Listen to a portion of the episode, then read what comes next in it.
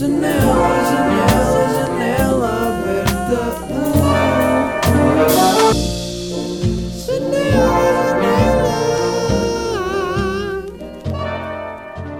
Ora, bom dia, bom dia. Episódio número 182. Estamos aqui uh, dia 26 de outubro de manhã. São neste momento 10h42 da manhã. E estamos a gravar cedo. Eu hoje não dormi muito bem. Uh, hoje não dormi muito bem, porquê? Porque fui dormir tarde. Fui, quer dizer, fui dormir tarde. Fui dormir à uma e. Fui dormir para aí à uma da manhã. E sempre que eu vou dormir a essas horas, imagina, eu estava a, eu, eu a ler e já estava a pensar: ok, estou a ler, mas não posso ler durante muito tempo. Eu estou agora a perceber-me que isto são das primeiras palavras que eu estou a dizer hoje e estou mesmo encravado. Eu ainda não falei hoje. Aliás, a primeira palavra que eu disse hoje foi ah! E eu não sei bem. Foi, foi quando me estava a secar depois do banho. Não me lembro exatamente porque é que eu disse essa palavra. Deixa-me aqui relembrar. Não, estou a sentir pressão para relembrar, não consigo. Mas já, yeah, uh, então ontem fui dormir à uma da manhã e estava a ler, tipo, à meia-noite e cinquenta. Ou seja, eu fui para a cama à meia-noite e quarenta e cinco a pensar, yeah, já devia estar a, a ir dormir. Mas pensei, pá, mas eu acho que se for dormir agora não vou conseguir, porque acabei de chegar a casa, cheguei tarde a casa e não sei o quê. Se calhar devia tentar ler um bocado para, para acalmar. Então fiz isso, li, opá, mas estava a ler e estava só a pensar, ah, já, yeah, não posso estar a ler muito porque depois vou dormir. Então eu nem estava a pensar bem no que estava a ler. Estava a ser um bocado automático. Um, eu tenho um problema que é, eu, eu gosto de acordar cedo e de estar fresco de manhã, cedo, pá, e o meu cedo é, sei lá, às nove, acordar às nove fresco, tipo, bem dormido, para mim isso é bué da fixe. Uh, mas depois também gosto bem de ir dormir tarde. Portanto, eu tenho aqui dois gostos que não são conciliáveis. Pois não. Porque se eu for dormir tarde, depois não consigo acordar cedo fresco. Mas se eu for, se eu quiser acordar cedo fresco, eu não posso ir dormir tarde. E se eu for alternando, tenho, fico os horários todos uh, desregulados. Portanto, eu não sei se é preciso tomar uma decisão ou simplesmente andar com os horários desregulados. Não sei.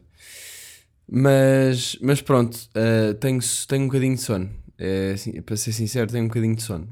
Mas, mas estava a pensar nisso ontem porque serviram-me vinho. A cena do, que o bacana tá, que eu estava a dizer há bocado. Ih, o bacana. Ih, eu estou toda, à toa, filhote. Um, vai ser um episódio mais chillado, pode ser? Boa. Uh, o gajo do restaurante serviu-me, pedi, pedi uma garrafa de vinho tinto. Por acaso tenho andado a sentir que uh, ando a apreciar mais vinho tinto. Não é uma coisa que eu no passado uh, travasse grande amizade com. mas vinho tinto, sei lá, vinho branco sempre foi mais fácil de beber, não é? parece-me mais frutado e mais leve, não sei. O vinho tinto é um, um sabor um bocado mais, mais forte. E, mas os meus pais, eu, eles preferem vinho tinto, acho eu. Depende da comida, não é? Mas eles bebem mais vinho tinto e pronto. E eu nunca consegui gostar de vinho tinto como, como gosto, por exemplo, de cerveja ou de Coca-Cola ou de Ice Tea ou de compal de laranja do Algarve. E não é que isso esteja a acontecer. Bem, estou a ver na janela do prédio do outro lado na janela em que eu vejo sempre alguém diferente, estou a ver um, um gajo todo bombado. Sim, senhor. Está bem fresh. Está com, com bom muscle. Está agora a vestir. Vestiu agora a t-shirt e não sei se vai correr, mas está com leggings. Portanto, eu, eu, suponho que não seja uma opção estética para o dia. Talvez seja até, não sei. Uh, e então. Yeah, um, parece que agora tenho gostado. No outro dia dei por mim a comprar um vinho de 10 paus. Nunca tinha feito isso comprar um vinho de 10 paus, gastar 10 paus numa garrafa de vinho tinto, mas apeteceu-me para também perceber, tipo, para lá, deixa ver se isto é mesmo bacana, deixa ver se. Porque imaginem, como é que se compra um vinho bom? Eh, eu para comprar um vinho bom vejo qual é que é o mais caro e compro esse. Não tenho grandes. Não tenho grande, grande skill de avaliar vinhos. Eu sei que há aquela aplicação mas uh, há uma aplicação, eu não sei o nome da aplicação, mas há uma aplicação para. E agora vocês estão a mandar o nome da aplicação. Há uma aplicação para fazer as reviews do, do vinho.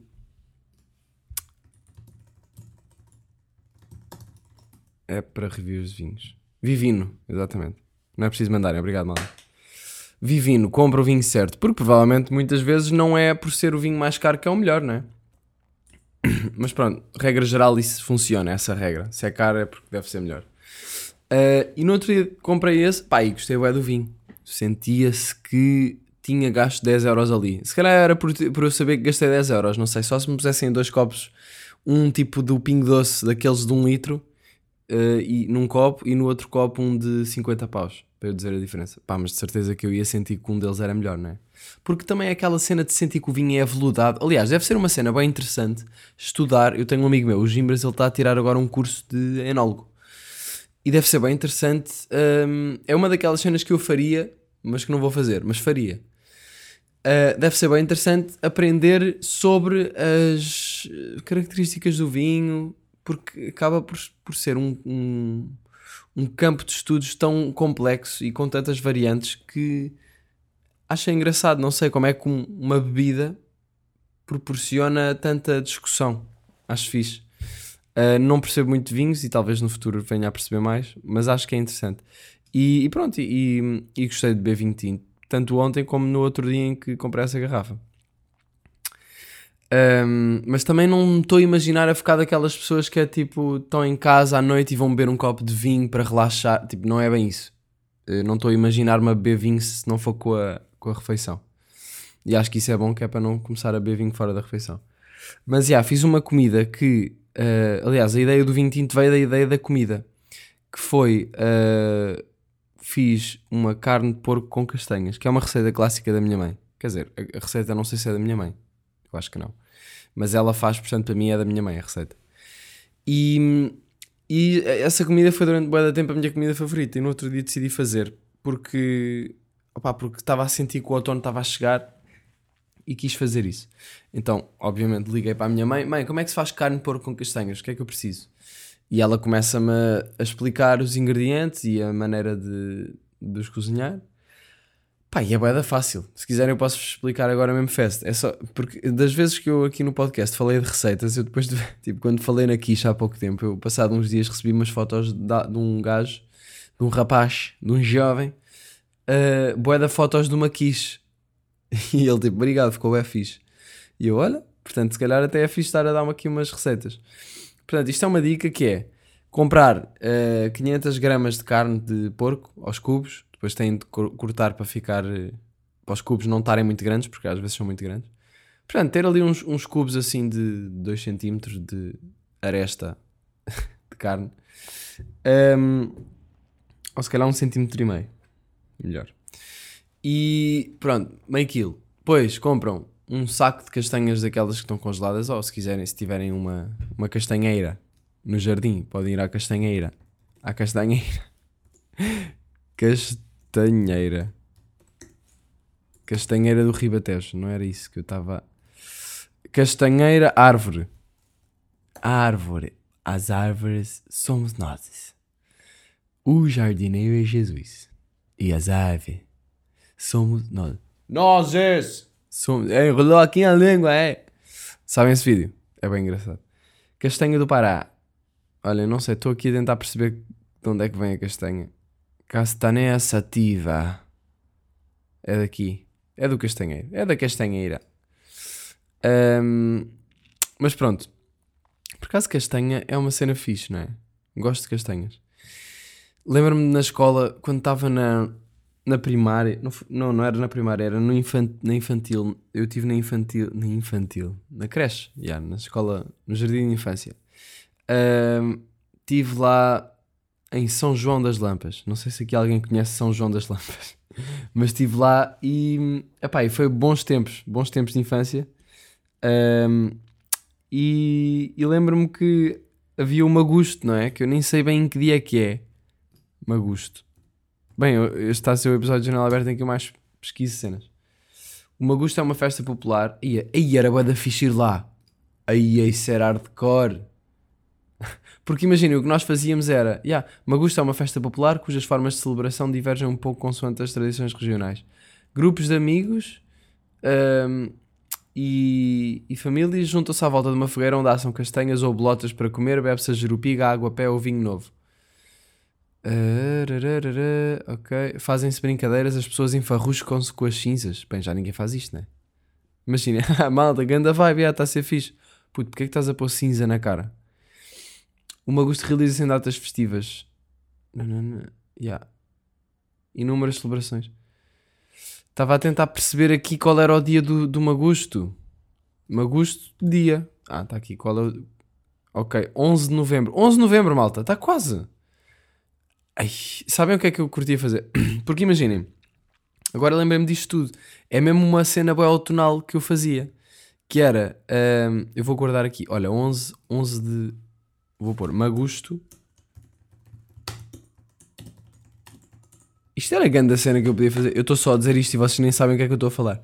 Mas já, yeah, nós, basicamente, na escola, depois havia lá uma Uh, nós havia, era a paróquia de São João das Lampas, não é? Portanto, era a cena toda ligada à igreja, mas pronto, havia festas populares em que nós, os putos, também participávamos e havia uh, à frente da escola havia tipo um coreto, e há ainda, uh, e um jardim gigante, um jardim, um relevado boeda grande. E então as pessoas juntavam-se lá e comia-se castanhas e bebia-se uma cena. E essa cena era groselha. E eu odeio groselha. E eu acho que odeio groselha por causa dessa altura. Eu lembro-me que odiava groselha. E agora estou a pensar, é tipo, é boeda estranho eu pensar que já fui esse puto que teve a fazer essas cenas, man. Eu já fui o puto. Um puto no jardim de infância. E lembro-me de certas coisas, mas não me parece que foi real. Boeda estranho, não é?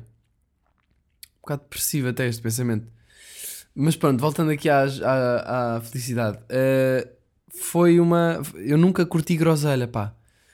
Eu acho que talvez me obrigavam. Não me obrigavam a beber, mas era fixe, era uma cena vermelha e. Não sei se vocês já provaram groselha. Pá, mas é uma merda, não, não curto groselha. Ou pelo menos era, não sei, agora pode ser. Aí, estou a ver aqui a garrafa. Aí. Esta garrafa, man. Pá, eu curtia de ir lá este ano para provar groselha, para comer castanhas e ver os putos. E, e talvez até encontrar eh, educadoras ou. Desculpem. Educadoras ou professoras ou isso.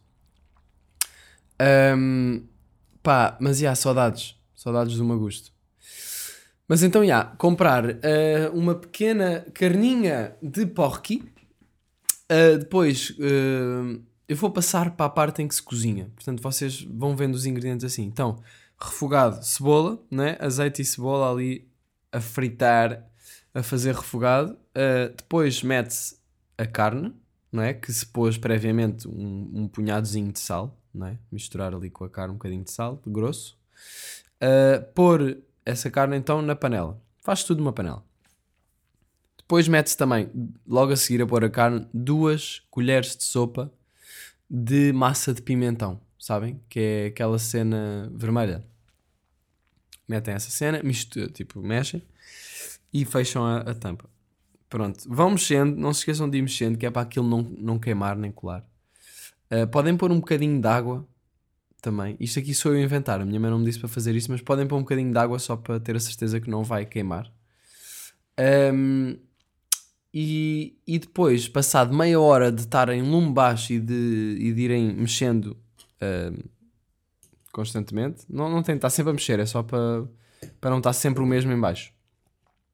Uh, então, passado meia hora, metem a, as castanhas, não metam um quilo inteiro, metam, sei lá, tirem. O que eu fiz foi pegar, pegar no saco das castanhas que tinha um quilo e ir pondo castanhas na, na panela até sentir que estava 50-50. Tem de ser mais ou menos 50-50 um, o rácio. O rácio castanhas-carne. Deixam pá, aí uns 10 ou 15 minutos no máximo, também em lume, em lume baixo, vão mexendo, pá, e depois já está. E é boa da fixe e é ganda pitel.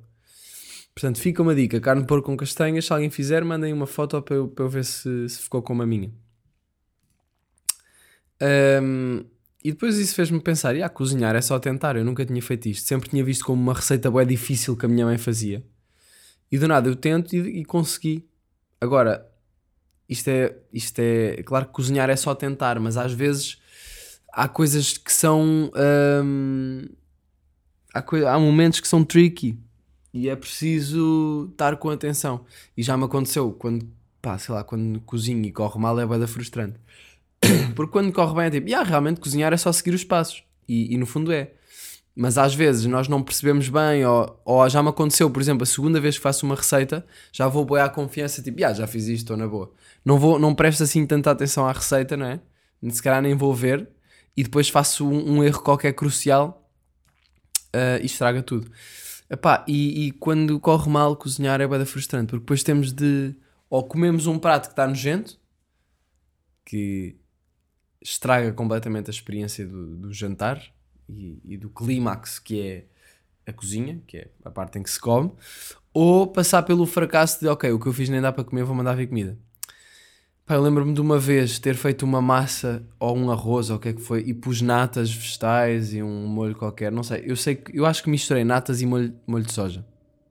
Eu acho que fiz uma cena assim. Pá, eu lembro-me que ficou nojento e, e tive de mandar para o lixo.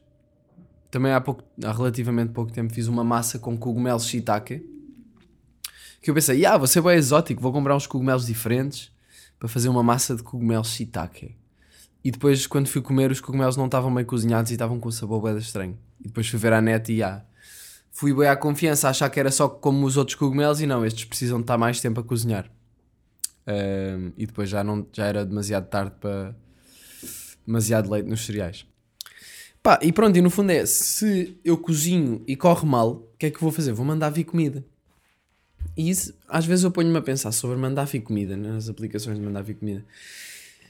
É boeda estranho porque isto eu acho que não existia. Não, acho não, não existia. Tipo, do, quando eu mudei para Lisboa em 2016, 17, não existia. Não existe, desculpem. Estou bem à vontade hoje. Não estou. Se vocês olhassem, eu estou quase deitado na cadeira neste momento.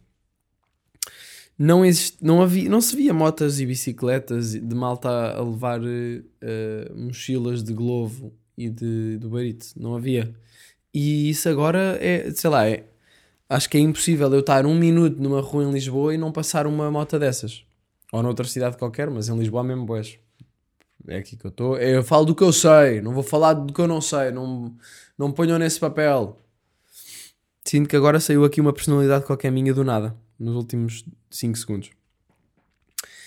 Um, então, já, yeah, tipo, estava a pensar, mandar vir comida é uma coisa que é anti-natura.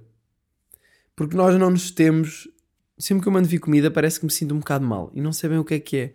Mas eu acho que é porque nós não nos temos de esforçar nada para ter essa comida. Não a temos de cozinhar, não a temos de ir comprar, não a temos de ir buscar. Não, nós carregamos num botão e ela aparece. Passado, às vezes, sei lá, não interessa, é tão pouco tempo. E eu acho que é demasiado fácil. E hum, claro que é um, claro que é, é uma grande cena, uma grande invenção da internet, mas pensando aqui neste, neste sentido, é uma coisa que é tão fácil que quase que tira, quase que estraga o processo de comer. Não sei se vocês sentem isso. Se calhar, foda-se, a mim se me trouxerem a comida eu vou mandar, caralho, ainda bem que não tenho que fazer nada. Pronto, mas eu a mim parece que me faz sentir um bocado estranho. Porque eu penso, ah, os homens das cavernas, e acho que deve vir daí a minha sensação de inadapta, inadaptado eu, eu, eu penso, yeah, os homens das cavernas, eles caçavam com paus e pedras e, e morriam a tentar caçar um tigre. Pá, depois, e depois chegavam a casa, que não era uma casa, era o interior de uma pedra, era uma caverna, e tinham de ficar meia hora a girar um pau para fazer uma faísca. Um, isto tudo para conseguir fazer alguma coisa. Por acaso eu não sei se os homens das cavernas já, já usavam o fogo para cozinhar, mas vamos imaginar que sim. E, e nós evoluímos disso, não é? Passado muitos anos, milhões de anos, não é? Evoluímos para. Temos supermercados, ou seja, temos uma parte das pessoas que se dedica a preparar comida e a pô-la num sítio para todas as outras poderem ir buscar. Por acaso é bem inteligente a ideia de um, de um supermercado ou de um mercado ou de uma loja de comida. Um, e temos fogões com gás para cozinhar os alimentos. Ainda, pelo menos. Um, Imaginem, muito pouca gente morre a ir ao supermercado, não é? Acho eu. E os homens das cavernas podiam só estar a ir buscar um bife e morriam. Olha, passou um elefante, deu-lhe com o chifre, atravessou-se no pescoço, morreu o gajo. Tem o bife, pá, o bife ficou lá. Uh, e nós, pá, ninguém morre ir ao supermercado, ou quase ninguém. E agora, do nada, parece que foi do nada assim, não é? evoluímos para online. E nós agora não temos mesmo de fazer nada, nem temos de ir ao supermercado, nem temos de ficar na fila na caixa, nem temos de, de sei lá, uh, de, dizer, de pedir com licença para passar num, num, num, corredor. Porque eu antes ia sempre às compras uh, fisicamente. Agora falando de compras. Mas eu, eu, eu ia às compras fisicamente e. Opá, e nunca. Nunca pensei na cena do online, mas realmente faz todo o sentido, porque eu depois vinha do Lidl Lidl, com dois sacos daqueles grandes do supermercado, sabem? Aqueles sacos meio de plástico. Em cada braço, um no ombro, se for preciso, era um no Era nos dois ombros, dois sacos. E, e, tinha de parar para aí quatro vezes ou cinco vezes pelo caminho, porque ainda são para aí uns, alguns minutos a pé. E com aqueles sacos, uh, com aqueles sacos era. Eu lembro-me de não sentir bem as mãos já quando chegava a casa. Um, Portanto, ir às compras era tipo, ai, tenho de ir às compras. Por outro lado, era tipo, já, yeah, tenho logo aqui as cenas. Qualquer dia é de ir às compras uh, fisicamente para pa matar saudades. Isto parece uma cena de privilegiado, não é? De facto. Mas é que imaginem, mandar vir a, a comida por uh, supermercado online, epá, é bem mais fácil porque pagamos 5 paus e evitamos o tempo todo que temos de ir. E também é mais prática, é tipo, ok, preciso de... é menos fácil nós nos perdermos. Pá, e depois o ambiente do supermercado não é uma cena que seja assim tão divertida, na minha opinião. Portanto, obviamente que tem bué de vantagens, mas é bué de estranho nós termos chegado a um ponto em que está tudo tão fácil. E, e às vezes há uma sensação que não é bem de culpa, mas é, é do género, está qualquer coisa mal aqui. Mas já, mudando de assunto, eu estava a ir buscar uma pizza para comer. e, apá, e há várias lojas nepalesas na minha zona. Acho que são nepalesas. Um, yeah. E, opa, eu reparei que havia bué de símbolos desenhados no, no chão com, com, com tipo um pó, o que é que era, e uma maçã no meio desse símbolo uh, e um pauzinho de incenso espetado na maçã aceso. E estava à porta de todas as lojas nepalesas e restaurantes e coisas. E eu estava tipo, o que é que se passa? Isto parece um culto. Então, o que é que eu fiz?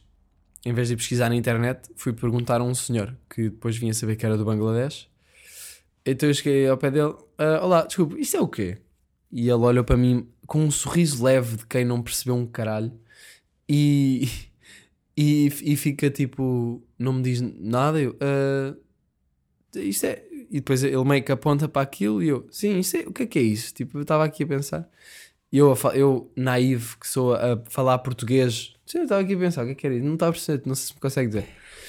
Uh, obviamente o gajo não percebeu, e, mas ele, ele percebeu que eu estava-me a referir àquilo e disse Svatika. E eu, uh, sorry, English? E ele, Svatika. E eu, ah, it's a religion? E ele ficou tipo, eu, ah, uh, God? E ele, yes, yes, God. E eu, ah, it's a tradition? E ele, yes. Svatika. Svatika. Svatika. Svatika. Svatika. Svatika. Isto foi, isto foi ele na minha cabeça, na altura. Um, e então ele teve sempre a sorrir, foi bem engraçado. Não sei bem porquê, talvez estivesse a pensar, tipo, porquê que este gajo está a perguntar isto? Bem engraçado. Ou será que estava tipo, olha, este gajo interessado na nossa cena, bem fixe. Não sei.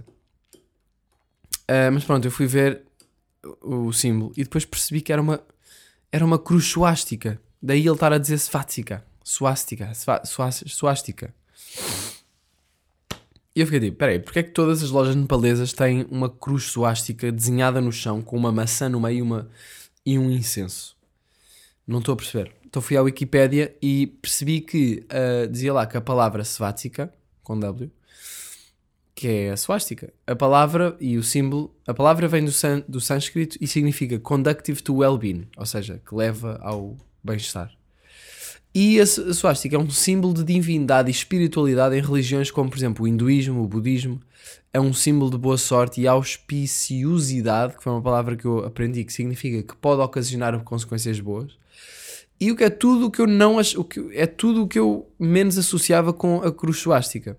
Depois li também que os nazis apropriaram-se do símbolo e é daí que a maior parte das pessoas o conhece. Pá, eu não fazia ideia eles pegaram no símbolo e deram-lhe nada a ver nazismo com conductive to well-being ou boa sorte. Só se fosse para eles. mas nada boa sorte. Uh, portanto, engraçado, né? Haver aqui um símbolo que é utilizado para duas coisas tão diferentes. Bem, malta, é assim, eu preciso, de, eu preciso de falar aqui de uma coisa muito importante. Putz, olha, estou mesmo a ficar sem cultura, não me consegues arranjar nada só para esta semana? Dakar dos Arctic Monkeys. Pá, é assim, vou ter de falar aqui deste álbum, não é? Obviamente.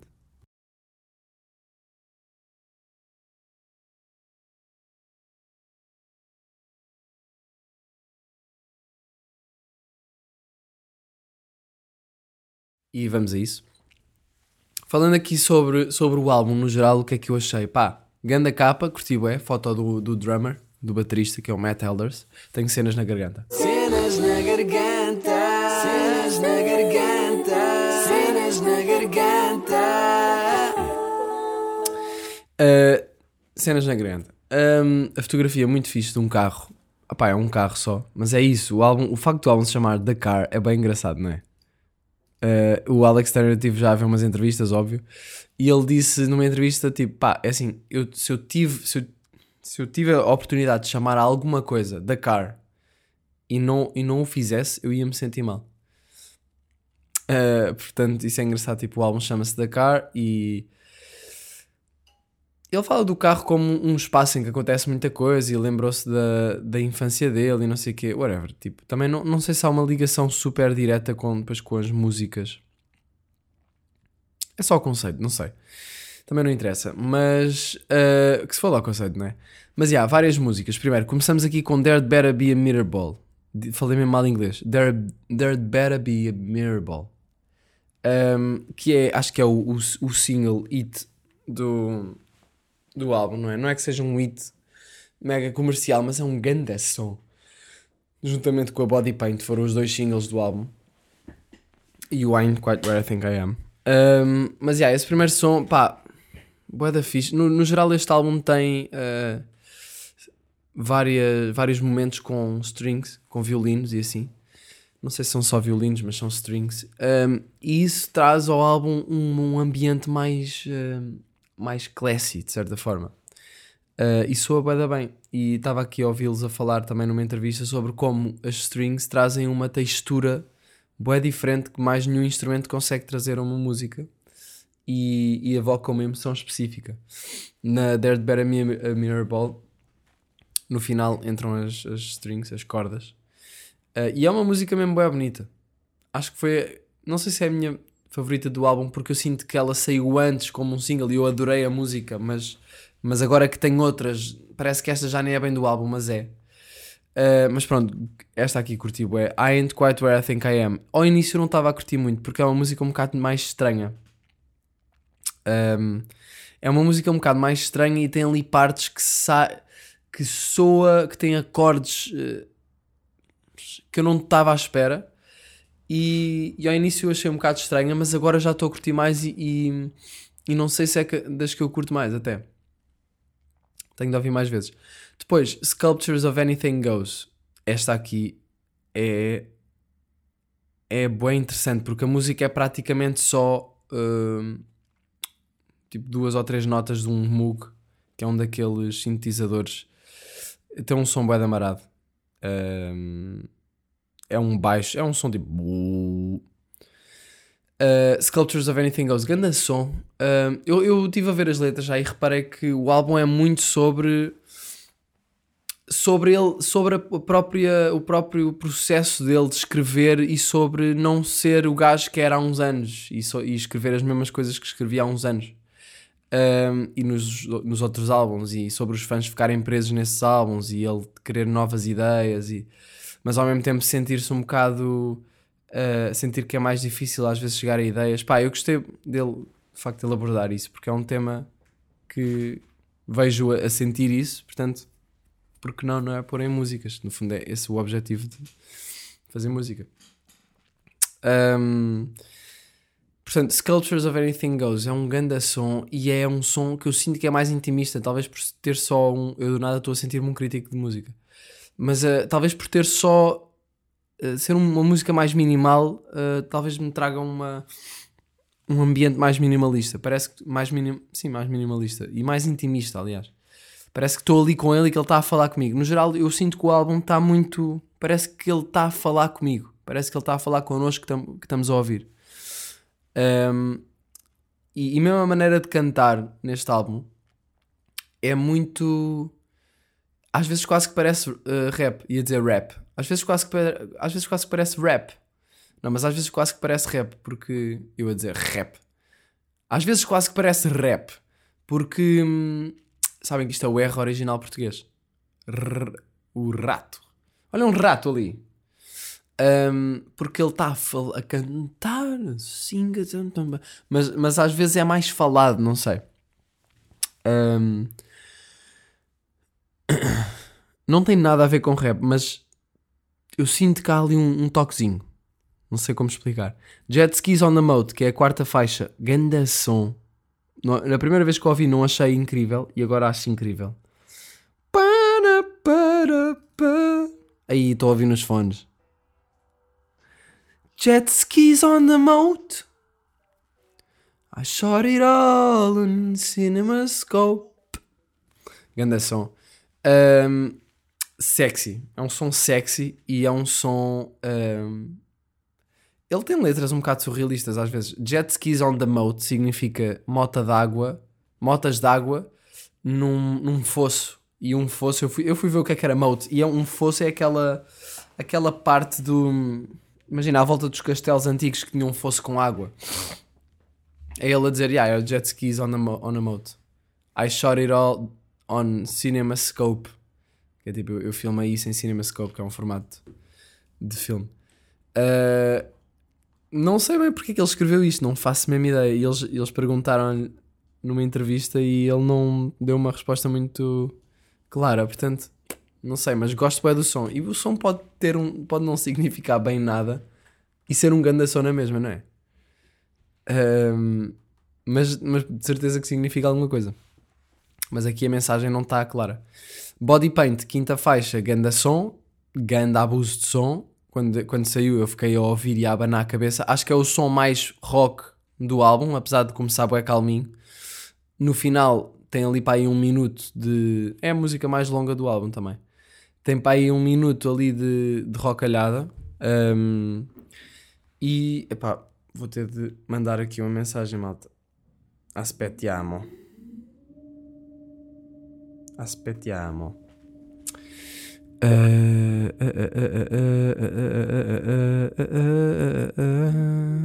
Esperem um segundo.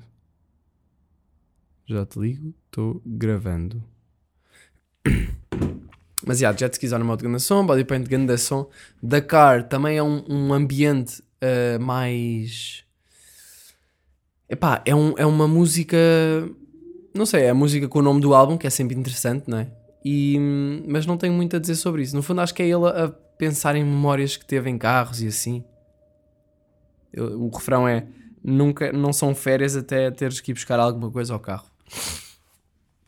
Big Ideas acho que é o meu som favorito do álbum porque pá, sinto que ele fala muito aqui sobre escrever e sobre, e sobre ter tido ideias e, e, e já não saber muito bem como é que isso se faz e eu relacionei-me com isso.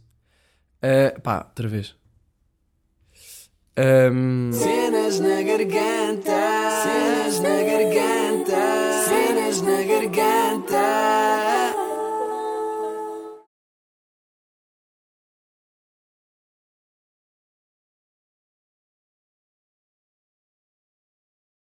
ainda adorar. É a única que eu sinto que ainda não consegui adorar. Um, tenho de ouvi-la mais vezes. Mas ela tem, tem o seu potencial e acho que também é a música mais antiga, a ideia mais antiga que surgiu para este álbum. Uh, yeah, Mr. Schwartz, ganda som também, um som mais. Parece que estamos numa casa de madeira com a lareira acesa e está ele só com uma guitarra a cantar este som. Um, e Perfect Sense é o, é o final do álbum. É o final do álbum e, e acho que para as coisas, para os pensamentos que ele explora nas outras músicas, é um, é um bom final. Pá, malta, ouço o álbum, vão, vão. Não sei se vão gostar, mas pá, eu adorei. E estou ansioso para que chegue o vinil. Para ouvir em vinil. e para ler as letras no vinil. Um, portanto, uma, uma grande dica, uma dicasinha da Car. Um, e é isso, malta. Olhem, uma cena é. No último episódio eu disse bancário. Não, eu disse banqueiro e na verdade não era banqueiro. Era bancário que eu devia ter dito. Portanto, é isso. Um, fica também outra recomendação cultural que é o jogo do Spider-Man que eu comprei no outro dia em segunda mão e depois do almoço do, com, o, com o bancário. E, e comecei a jogar, pá, e estou a curtir. Ainda é muito cedo para dizer, mas estou a gostar. Mas fica a dica, porque acho que o jogo também tem grandes críticas e, e deve ser bom. Deve ser, a minha impressão de que o jogo é bom deve estar certa. Um, hoje ficamos por aqui. Está bem? Uns beijinhos. E, opá, e, e pronto. E espero que tenham uma boa semana. Um bom final de semana. Um bom fim de semana. E, e não tenho mais nada para dizer. Na verdade, estou a tentar que isto chegue aos 36 minutos. Faltam 10 segundos. 9, 8, 7, 6, 5, 4, 3, 2, 1. Até jazz. Janela, janela, janela.